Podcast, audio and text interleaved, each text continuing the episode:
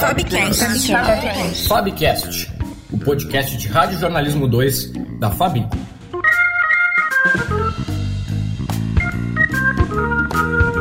Olá, está começando o Fabcast, o podcast de Rádio Jornalismo 2 da Fabico. Eu sou Maria Eduarda Welter. E eu sou Lucas Vieira. Neste primeiro episódio da série Cultura Pós-Pandemia, vamos falar sobre como o cinema tem se reinventado neste contexto.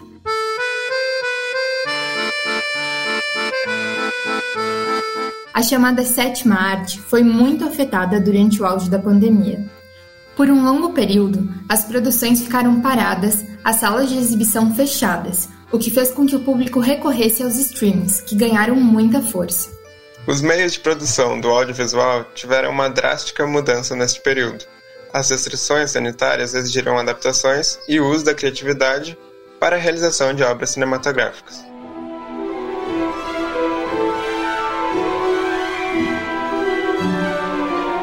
Para ilustrar melhor essas transformações, conversamos com o diretor e escritor Daniel Belmonte, que dirigiu o filme Álbum em Família, produzido totalmente à distância, e com a coordenadora de cinema e audiovisual da Cinemateca Capitólio de Porto Alegre, Daniela Mazi. Fabcast. Fabcast.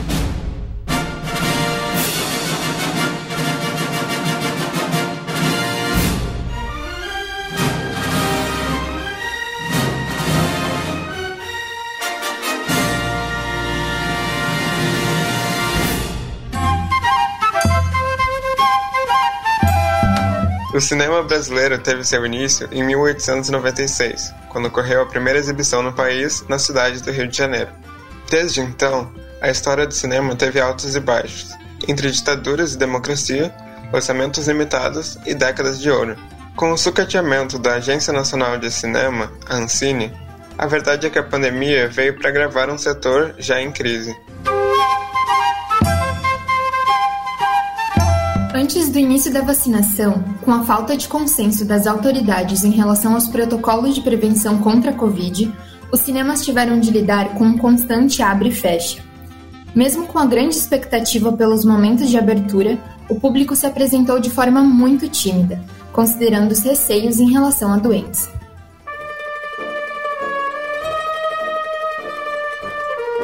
Em 2020, a arrecadação despencou 78% nos cinemas brasileiros em relação ao ano anterior, segundo o levantamento da Comscore a pedido da revista Veja. Diversas salas de cinema do país fecharam em consequência do déficit orçamentário. Em Porto Alegre, esse foi o caso do Espaço Itaú de Cinema e do Guion Center, lugares importantes para a cultura audiovisual da capital.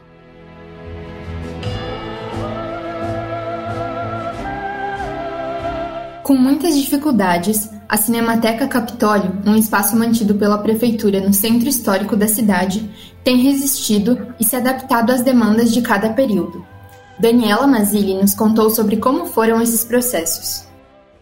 A Cinemateca Capitólio fechou ano passado, no dia 14 de março. A gente já tinha uma programação bastante intensa naquele período. Aí veio a determinação realmente de fechamento, né? E o diferencial da Cinemateca Capitólio é que nós somos uma cinemateca, então nós temos um espaço de acervo, né? E o acervo ele demanda uh, manutenção constante. Então, rapidamente a gente teve que organizar turnos de trabalho, né? Por conta da questão do manejo do acervo, então de pelo menos uma ou duas pessoas virem na Cinemateca por dia para fazer o controle das questões uh, do acervo. E aí a gente já migrou totalmente para atividades online, né? Então a gente começou a desenvolver outras atividades de busca de conexão com o público. A gente manteve durante bastante tempo, acho que durante uns seis, sete meses, uma programação online. Então a gente indicava filmes virtualmente. Então era um filme por dia, filmes que estivessem disponíveis na internet, que as pessoas pudessem acessar livremente. A gente chamou uma uma curadoria virtual, né, fazendo indicações para as pessoas e para o público que estava bastante carente também da programação que é bastante específica da Cinemateca.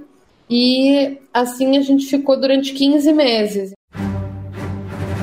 Em outubro de 2021, o governo do Rio Grande do Sul decretou a obrigatoriedade de apresentar comprovante de vacinação para entrada em locais de alto risco de contágio, como é o caso de cinemas.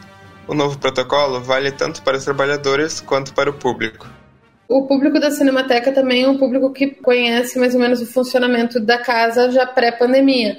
A Cinemateca Capitólio já não era permitido o consumo de bebidas e alimentos dentro da sala de cinema. Então, isso já é um indicador que a pessoa não deve tirar máscara. Ela não, não tem o porquê tirar. A gente está né? O nosso protocolo a gente solicita que a pessoa fique o tempo todo com a máscara, mantenha o distanciamento. A gente não teve casos de pessoas que foram contra os protocolos ou que, bem pelo contrário, assim, é um público que respeita bastante e entende que se cada um respeitar, a gente vai sair dessa mais rápido. Então, assim, acho que está todo mundo entendendo que a necessidade de, de permanência desses protocolos, né, para poder continuar vindo ao cinema. E essa obrigatoriedade traz mais segurança para o público. O público da Cinemateca gostou da ideia, comprou a ideia e faz questão de. É uma forma também de se sentir seguro, entender assim: existe um protocolo, existe um cuidado e existe o comprovante de vacina. Então, à medida do que a gente vê, a gente já tem um público, a gente sente que está existindo uma maior procura, a gente sente que as pessoas estão mais seguras.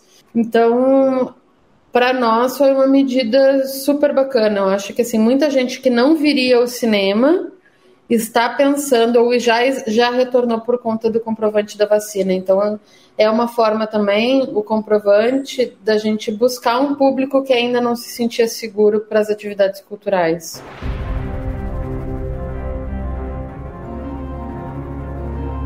Com o avanço da vacinação e a exigência do comprovante, os cinemas têm apresentado um aumento da arrecadação nas bilheterias.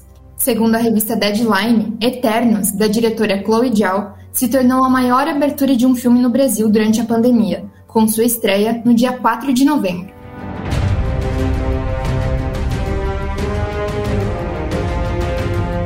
A expectativa é que haja uma volta gradual do público às salas de cinema nos próximos meses como nos conta Daniela. A gente não faz uma projeção de aumento de público sem realmente um, um indicativo do próprio público. Assim, a gente quer que o público esteja na sala de cinema e esteja seguro. Então a gente entende, por exemplo, que 50% da capacidade que a gente está trabalhando hoje parece bastante gente, são 80 pessoas, mas ao mesmo tempo a gente consegue manter os distanciamentos obrigatórios, a gente consegue manter os protocolos. Então, a gente não pensa em aumentar ainda, pelo menos para o próximo mês ou até dezembro, esse percentual de público. Então, realmente 50% a gente consegue trabalhar bem e consegue manter eh, essa segurança para as pessoas que estão presentes.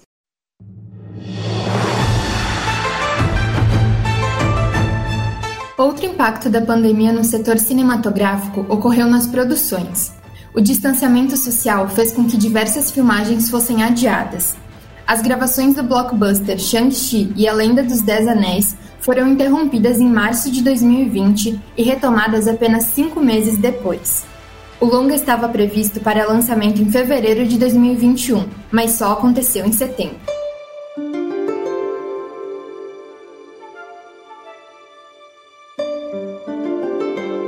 Para dar seguimento às atividades, o diretor Daniel Belmonte ultrapassou as barreiras físicas com a criatividade. O seu filme Álbum em Família foi gravado inteiramente à distância. Aquela cena do beijo, como é que a gente vai fazer ela? Porque não dá pra beijar, né? Eu quero fazer uma cena com a minha mãe. Ela inteira, de figurino, fazendo tudo a Vera. É que essa peça é meio pesada, né? É um filme sobre um ensaio de uma coisa que não vai acontecer porque a gente não tá podendo aglomerar. Mas vai acontecer. Nelson tem uma métrica, tem um ritmo. Enfim, é uma família bem tradicional.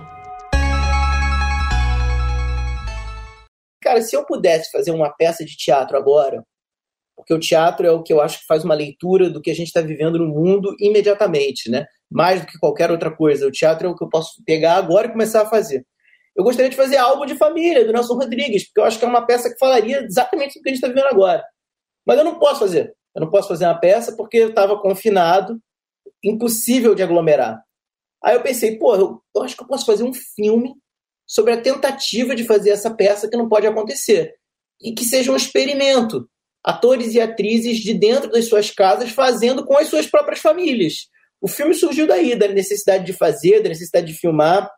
As pessoas estavam, isso foi em junho do ano passado, é, os atores e as atrizes estavam todos também numa sede assim de. O Otávio Miller fala muito isso. Foi uma, uma oportunidade de eu me lembrar que eu sou ator, de eu atuar. E a Racor, né, a, a Clélia e o Marquinhos, a Racor, a produtora, compraram esse barulho de fazer um filme numa condição muito diferente. Então a ideia surgiu daí, da necessidade de, de produzir, de fazer, e todo mundo comprou o barulho nesse esquema colaborativo, cooperativo.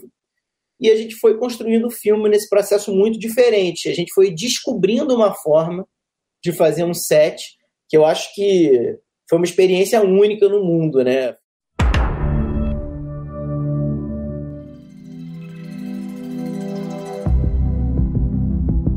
Contrapartida ao enfrentado pelas redes de cinemas, os serviços de streaming se beneficiaram muito com essa situação. Segundo a estimativa da empresa de redes virtuais Comparitech, a Netflix registrou um crescimento recorde de 37 milhões de novos usuários no ano passado. No primeiro semestre de 2020, a brasileira Globoplay teve um aumento de 145% na base de assinantes, quando comparado com o mesmo semestre de 2019.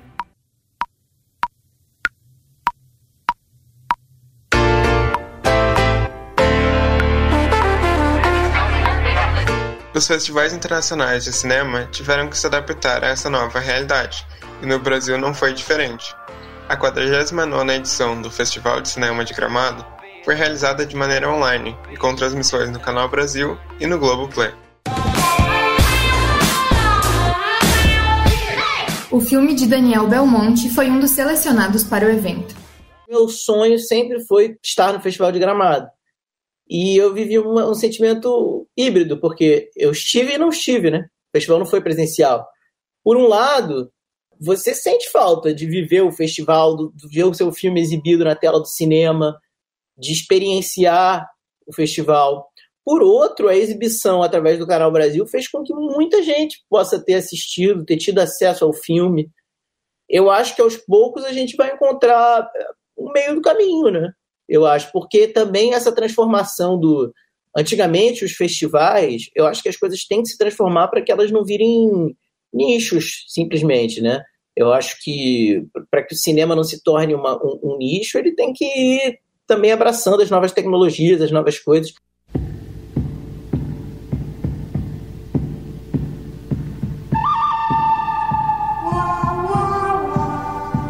Assim como a TV não tornou os cinemas obsoletos, os streamings vieram para ficar, mas não substituem a experiência de se assistir a um filme nas telonas.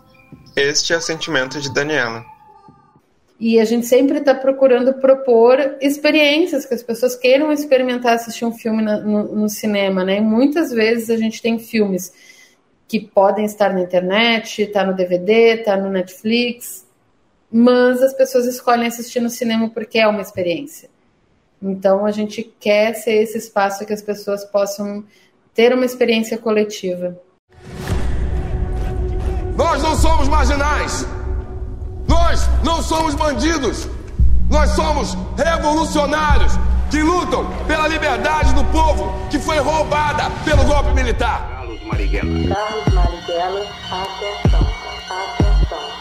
Em entrevista à apresentadora Carol Moreira, Wagner Moura, diretor do filme Marighella, confirma: a experiência de se ver um filme coletivamente é insubstituível. Isso está acontecendo agora muito com Marighella e isso está me deixando muito feliz. Assim, um relato que a eu estou recebendo da conexão que as pessoas têm no filme, no, aplausos no final do filme, gritos, é, é, fora Bolsonaro, as pessoas cantam o hino nacional no final do, final do filme. É muito forte é, e eu fico muito feliz porque a gente sofreu muito com esse filme, para esse filme sair.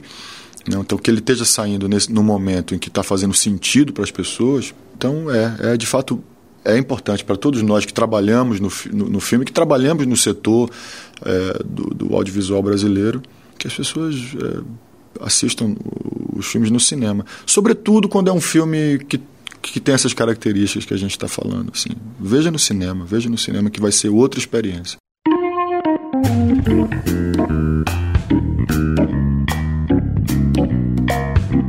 O Fabcast fica por aqui.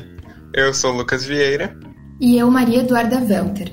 A produção desse programa foi de Lucas Vieira, Maria Eduarda Welter, Mariel Laorg, Laís Jergensen e Bolívar Cavalar. O roteiro, de Lucas Vieira, Laís Jergensen e Mariel Laorg.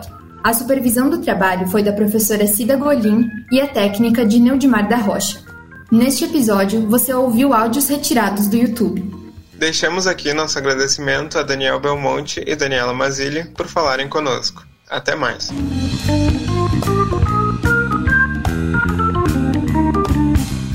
Fabcast. Fabcast. O podcast de Rádio Jornalismo 2 da Fabi.